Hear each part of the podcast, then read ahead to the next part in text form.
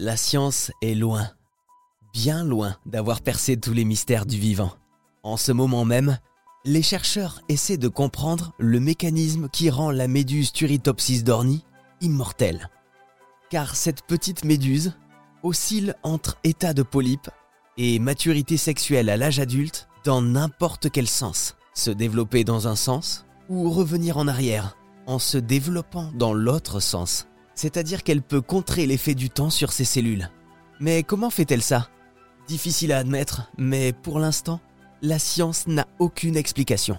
Voici en tout cas l'avis de Lucas Leclerc, chercheur au CNRS. Il est spécialiste des méduses. C'est une méduse qui est euh, paradoxalement assez peu étudiée encore. Il y a beaucoup de gens qui voudraient étudier, mais il n'y a pas eu encore beaucoup de travaux. Et euh, en fait, ce qui est paru récemment, c'est la séquence du génome complet de cette espèce, donc qui a répertorié euh, l'intégralité des gènes euh, présents chez cette espèce. Et euh, on, on, peut se demander comment elle arrive à faire ce sorte de tour de passe-passe de redevenir polype à partir d'une méduse. Après, bon, les c'est pas des, des recherches appliquées qui pourraient donner des, des retombées rapide. Hein. On, est vraiment dans la description fondamentale d'un processus euh, intéressant, mais on, je pense que personne qui travaille là-dessus pense que rapidement on pourrait euh, faire la même chose chez l'humain. Mmh. Et alors du coup, ce serait à très long terme pour euh, trouver des pistes de traitement chez l'homme? Bah, Éventuellement, mais en fait, c'est déjà le vieillissement chez les méduses est quelque chose d'assez peu connu.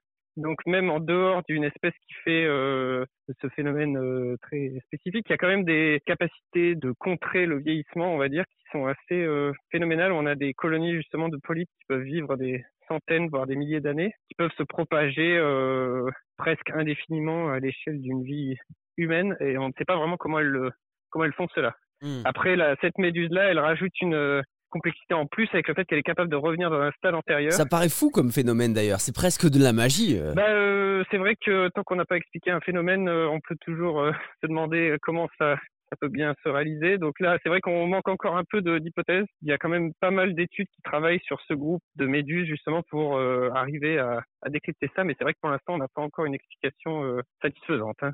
Alors cette méduse, elle est apparue à un certain endroit, mais apparemment elle se multiplie un petit peu partout sur la planète. On sait pourquoi? Bah, On, l'a repérée euh, initialement en Méditerranée et on la repère euh, un peu partout euh, dans les mers tempérées du globe. Les hypothèses, c'est qu'elle pourrait éventuellement être transportée dans les ballasts des bateaux. Donc c'est pas quelque chose vraiment d'unique à cette espèce. Il y a de, énormément d'espèces envahissantes américaines en Europe ou l'inverse ou japonaises euh, voilà, donc ça c'est un phénomène un peu global, euh, qui d'ailleurs n'est pas unique aux méduses. Hein. On a ça aussi chez les algues, chez tout un tas de mollusques et autres. Cette méduse, elle est vraiment unique dans ses capacités de régénération ou il y a d'autres espèces euh, qui ont un peu ses propriétés? Ah ben, On connaît beaucoup d'espèces qui sont très douées en régénération et qui sont capables même à partir de petits bouts de leur corps de reformer un corps entier. Après, c'est vrai que cette méduse a la capacité de repasser à un stade antérieur, ce qui est assez unique.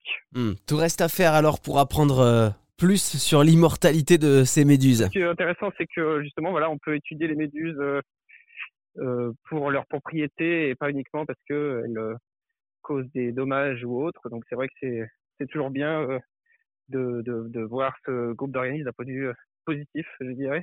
Et voilà, justement, que les étudier, leur biologie peut nous apporter des informations intéressantes de manière générale en, biologie des animaux. Saisissons cette chance de vivre dans un environnement si riche. La nature, parfois insolite, ne demande qu'à nous apprendre et à nous faire évoluer toujours plus.